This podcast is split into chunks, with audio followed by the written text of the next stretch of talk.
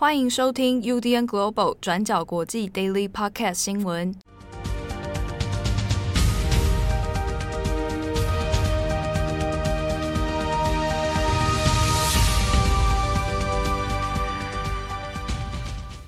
Hello，大家好，欢迎收听 UDN Global 转角国际 Daily Podcast 新闻。我是编辑七号，我是编辑惠仪。今天是二零二二年二月二十一号，星期一。嘿，好，现这两天的那个日期哦，会蛮绕口的 啊。明天二月二十二号，星期二啊。明天的话，哎，明明天你们等着瞧哈。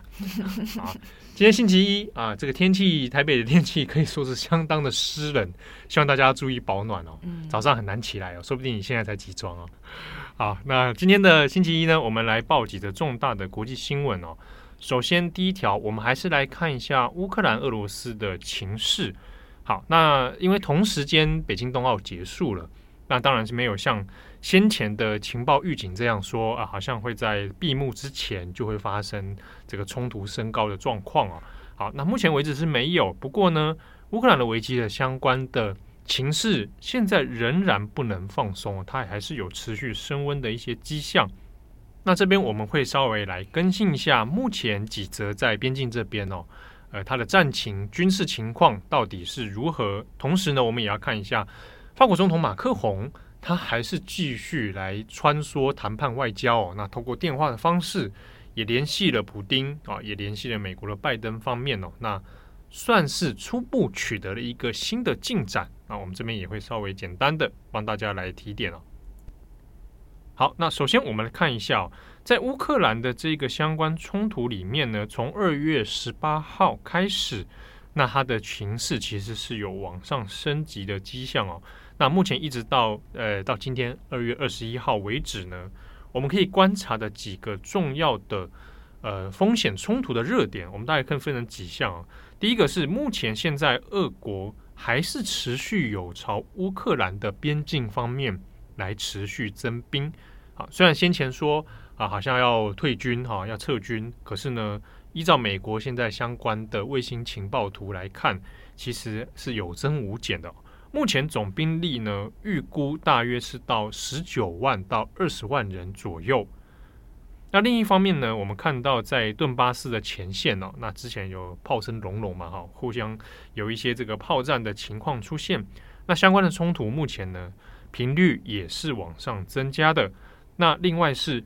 亲俄的分离主义政府目前也已经采取了充军的总动员。那这个充军总动员呢，就是强制征兵哦。那就在周末的时候发动了这个命令。那成年的男性当然会被征军。那目前也有看到说，有十五岁哦，年满十五岁的少年也会被抓去充军哦。好，那与此同时呢，原本俄罗斯说在二月二十号就会结束的。俄军跟白俄罗斯军的这个军演啊，那这个联合军演应该要在二十号要结束，但是目前现在宣布是无限期的延长。那俄军并不会从白俄这边来撤兵，好，所以从此迹象来看，那目前的确是俄军并没有完全退缩的一个迹象哦，那还是不断的朝边境来施加压力。那现在呢，美国的情报单位也有向媒体哦。透露出一些说法，说已知掌握的相关情资里面，透露出普丁已经有下令要开战。哈，那这个是美国方面所掌握的相关情资。那另一方面，现在在局势看起来，哎，这个好像有增无减的情况之下呢，那法国总统马克宏他还是继续来做他的外交穿梭，而且呢。也算蛮积极的哦，在二十四小时之内呢，那就连续来用透过通话的方式哈，来接连的牵线跟谈判。好，那他在星期天的上午就亲自打了个电话给俄国的普丁，然后呢再打电话给了乌克兰的泽伦斯基。好，那打完泽伦斯基之后呢，再去跟美国方面的拜登好，那连线取得一些共识哦。那在这个多方的电话穿梭里面呢，马克龙啊，希望能够促成让普丁跟拜登能有一个高峰会，呃，实体的见面，然后来缓和相关的这个情势哦。好，那马克龙跟普丁的确在凌晨的时候，也双方展开了时间蛮长的一段电话密谈。那现在已知的结果是，双方普丁还有拜登都取得了初步的共识。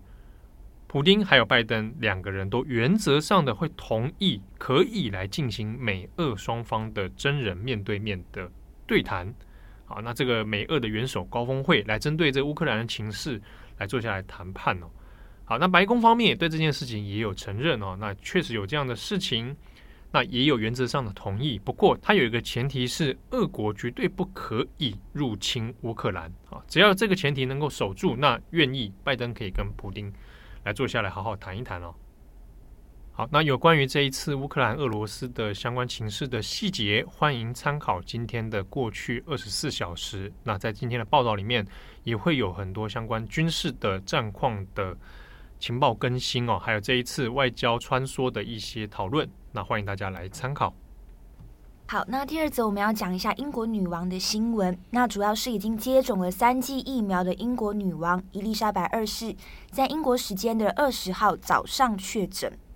那根据白金汉宫的声明呢，目前九十五岁的女王状况是良好的。那虽然确诊了，只是有出现一些比较轻微的呃感冒症状，并没有非常的严重。那目前女王也会继续接受观察还有治疗，并且遵守所有的防疫相关规定。那不过虽然是确诊了，但是女王呢还是决定继续工作。那当然这个工作量就不会很大，而是继续履行一些可能比较轻的职务工作。那女王这边也有表示，她不希望她的家人因为她确诊而影响到他们目前任何的计划和行程。那像是凯特王妃，接下来预计会访问丹麦两天。那威廉王子呢，也会进行受职仪式。那女王就不希望她因为确诊，然后影响到这些行程的变更。那女王是如何确诊的呢？目前已知可能是跟王储查尔斯王子有接触。那查尔斯王子跟他的妻子分别是在二月的十号还有十四号确诊。那其实当时在确认查尔斯王子夫妇确诊之后，大家都想说，诶，那这个查尔斯王子之前不是有跟女王有接触吗？那女王现在的状况怎么样？有没有做了检测？那不过在当时候，白金汉宫只是非常简单的回应说，女王没有出现任何的确诊迹象，那也拒绝告诉大众说女王是否有接受检测。那白金汉宫的说法是，因为这是女王自己的医疗隐私，那就有说，如果真的有一些事情真的迫切需要跟大众说明，那到时候就会发布声明跟外界公布。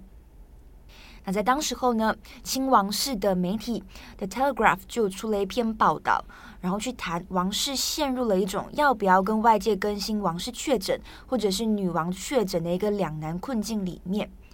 那会用困境啊、进退两难这样子的一个说法，可能主要也是因为王室担心说，诶，你这样子的及时公布可能会造成公众恐慌，但你不清楚说明，那外界也会很担心说，所以女王现在的身体状况到底怎么样了？那外界之所以会担心呢，也是因为女王在去年十月的时候就传出来身体状况不是很好，那也暂停了当时候所有的出访行程，所以当时候公众就很担心女王的身体状况。但有关女王的身体状况，白金汉宫在当时候一样也没有多做说明，所以外界也没有办法掌握具体的状况。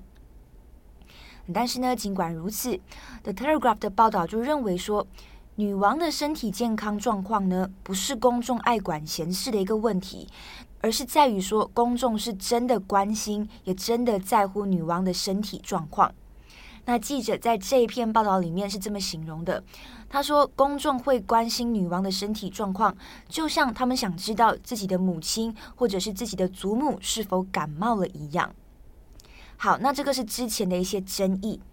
那不过呢，现在就各大媒体的新闻来看，虽然女王是染疫确诊了，但是现在的状态还算是不错的。那她在确诊之后呢，也有恭喜英国的冰壶运动员在北京的冬奥里面夺得了奖牌。好，那下一则我们再来看一个瑞士信贷的丑闻案。好，瑞士信贷呢是全球知名的金融机构，也算是历史悠久。它和瑞士银行在国际之间其实都非常的有名。那瑞士信贷呢，最近当然是有爆发一连串的丑闻啊。那先前也曾经因为董事会的成员哦，啊、呃，这个没有遵守防疫的相关规定啊，然后到处趴趴走啊，引发了一些问题。那这一次呢，在英国《卫报》还有德国的《南德意志报》，那都接连的取得了独家的泄密资料。那瑞士信贷有超过一万八千笔账户的资料被泄露出去。好，那这中间里面，它主要要涉及的是有很多的瑞士信贷的账户，这一些持有人呢，本身可能是从事一些相关的犯罪，好，或者本身他的资产是非常有问题的，而这些人的资产资料很多是储存在瑞士信贷这边的，或者是他的的财务是由交由他们托管，那中间就会涉及到非常多的问题。好，那根据《南德意志报》还有英国《卫报》的调查报道呢，那这个一万八千多笔的账户资料，他们开设账户的时间点大约都是从一九四零年代到二零一零年代都有啊。那所以它其实涉及的时间跨度蛮长的。那目前已知的一些情报里面显示是说，哎，这些账户资料啊，包含比如说有之前。香港证券交易所的老板，那他因为贿赂问题而被判刑入狱哦，就是李福照啊，那他已经过世了。那此外呢，还有一些可能是菲律宾的人口贩卖的这个集团，好，那还有是曾经是有一些黎巴嫩的富豪，然后他这个富豪曾经犯下过一些刑事犯罪哦，杀谋杀等等。那或者是呢，委内瑞拉的一些跟国有石油公司有关，但是有涉及到贪污腐败的问题。那还有其他各国，从埃及或者到乌克兰啊，还有其他国家的一些政客，他可能贪污的一些不法资金啊等等，都跟这个瑞士信贷的账户有关。那其中当然还有涉及到一个也蛮严重的是，其中有一个梵蒂冈的账户，它里面呢有三亿多啊，三亿五千多万的欧元。那之中有一些内容是涉及到对伦敦的一些房地产进行。诈欺的投资哦，那这个事情的账户持有人又涉及到梵蒂冈的几个主教，好，那这个就显得比较复杂了一点。好，那这一个资料为什么会被外泄呢？其实是一个匿名的举报人哦，他吹哨者，那他就像这个取得了相关的数据之后，然后先是找到了德国的《南德意志报》，然后来做这个资料的泄密哦。那他的给出的理由是说呢，因为瑞士银行还有瑞士信贷过去其实长久以来最知名的就是他们的银行保密法啊，绝对不会泄露这个客户的相关资料。当然也因为这样呢，也变成一些世界各地可能要隐匿资产，或者是有一些不法所得，或甚至是他本身有一些问题的人啊，那会找上瑞士信贷或瑞士银行。好，那这一个匿名的吹哨者是说，因为他认为这一个保密法是不道德的，它是有问题的，有很多的犯罪透透过瑞士信贷来隐藏哦，所以他把这个相关的账户资料把它泄露出来，然后呢揭开这个遮羞布，那让大家知道是中间有非常多的问题哦。那这之中当然还有涉及到一个矛盾的地方是，瑞士信贷其实过去的呃十几年来，他一直对外是强调说。如果是有疑虑的非法资金啊，或者是有一些客户他本身是有问题的，那他们会尽可能的去查证，然后去消匿这些问题哦。那从这一个被泄密的资料来看，显然呢，这个瑞士信贷说的跟做的哦，那就是两码子事哦，并没有善尽他的所说的承诺。好，不过瑞士信贷现在目前针对这一系列的报道，那是公开的先反驳，他说这些。所被爆出来的资料呢，很多是断章取义啊，片面性的资料。好，那中间还强调一件事情是，这个里面所讲到的一些账户，还有它涉及到的一些当初的犯罪，那个都是有很多很长一段时间之前的，甚至你可以追到一九四零年。那瑞士信贷的说法是，哎，此一时彼一时啊，当时的时空环境，包含是金融机构的法律啦。还有一些这个制度啊，都跟现在不一样哦，所以你不能拿以前的事情呢来指控现在瑞士信贷啊。那这个是现在目前初步的说法。好，那相关报道细节呢，大概在近期哦，可预期是应该会在接连的会有世界各地的几家重大的媒体哦都会来报哦。那现现在我们先看到是南德意志报，还有英国卫报。那之后纽约时报也还会有一个系列的报道啊。那如果有兴趣的朋友，可以来参考一下。最近的这一系列的瑞士信贷的风暴。好，那最后一则，我们快速更新一下香港的疫情。那我们在上周有更新到说，香港的疫情拉警报嘛？那目前呢是正在遭遇大规模扩散的第五波社区疫情，医疗的能量呢已经不堪负荷。那相关的疫情的严峻状况，也让习近平是在二月十六号的时候发出了严正关切，那就下令特首林郑月娥呢要尽一切的手段来控制疫情。那现在的最新状况是，截至二月二十号，香港单日的确诊人数是来到了六千零六十七例。那香港的食物还有卫生局局长就表示说，香港现在每天新增了好几千例的确诊个案，那所以呢，可以知道街上还有很多的传播链。那现在的香港完全没有条件来放松所谓的社交距离措施，所以我呼吁民众减少外出，并且尽快施打疫苗。那我们综合各大外媒的报道，可以看到，如果香港的疫情没有办法得到控制的话，那到三月底单日的确诊病例很有可能会高达两万八千多例。那到了今年夏天，因为染疫而死亡的人数也会逼近千人。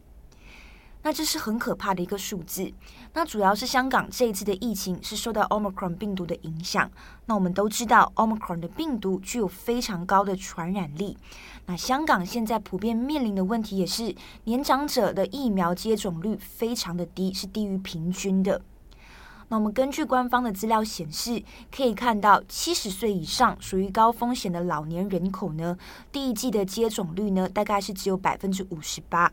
那八十岁或以上的老年人呢，他的接种率更是低于三成。那所以目前香港的状况也是，这个疫情呢，已经扩散到呃超过二十家以上的养老院还有照护机构了。那由于你在养老院里面，病患相对来说自理能力都是普遍来讲比较低的，所以比较难以配合防疫。再加上这些照顾病患的呃照服员未必也拥有充足的防疫知识，再加上这些照服员很有可能是在不同的养老院工作，所以很有可能会造成病毒传播。那种种的这一切，也都是让香港的养老院可能会成为防疫隐忧的一个主要原因。那原本呢，香港的特首选举会是预定在今年的三月底举行。那林郑月儿也打算是要拼连任的，但现在就因为疫情的高峰状况，再加上也不确定呃什么时候可以控制下来，目前特首的选举也是一路压后到五月的时候，预计在五月初的时候举行。好的，那这一次香港呢，疫情其实也是窜升的蛮快哦。嗯、那当然，医疗的崩溃状况，大家可能也看到很多相关新闻的照片，也都有。注意到，那这次就特别留意的是，呃，联动到的就是政治上面的选举哦。虽然说大家也觉得，哎，特首选举应该也变成这个笼子里面的把戏啊，啊，不过因为这一次要把它延后，那其实后续对于林郑的去留，啊，林郑的地位要怎么去安排？那中国涉入的这个程度啊，会到多深？那这一次应该是可以来观察，啊。这个刚才在想说，你要讲什么？你突然笑成这样？没有啊，想说要不要分享一下做菜的一些事情啊？你可以啊，你就是那个叫什么“转角阿北”系列，阿你跟正红开一个。阿北，阿北做菜，做菜哦。前阵子在做日式炒面啊，就是那个酱汁跟面条的部分，嗯，如果弄得好的话，就会蛮真的味道蛮像的。因为我真的蛮怀念日本炒面的，但现在在台湾吃得到。哦，oh. 就那种铁板那种炒面，我看到有一些那种摊贩开始也学在做，但是就是味道就是会差。哦，就是、所以你是要买特别的那种日式酱油？对，就是他那个 Oskimi 的那种，有一种特别酱，就是大福牌，就是那个台湾现在买得到。嗯，嗯嗯，对对对对，然后你就切。简单的高丽菜，嗯，然后一点蔬菜，然后一点肉片，嗯，其实就炒一炒就会很好吃。基本上应该感觉就是主要是酱料的问题，那剩下的可能就是炒一炒。对啊，你讲究点的话，当然要加再加一些酱啊，嗯、然后日式海苔的那个海苔粉，嗯，就是有点带一点甜味的那一种，嗯，对。然后，但是这吃起来就是 怎么说呢？怎么说呢？我怎么知道？怎么说啊？就是。对身体常吃的话，对身体不是很好，热量高，然后那个高油脂。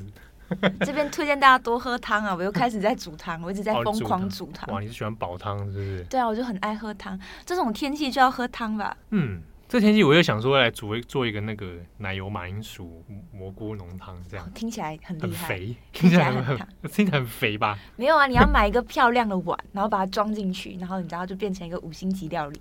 哦，这样子哦，五星级不错不错不错。好，感谢大家的收听，我是编辑七号，我是编辑会议，我们下次见喽，拜拜，拜拜。感谢大家的收听，想知道更多详细内容，请上网搜寻转角国际。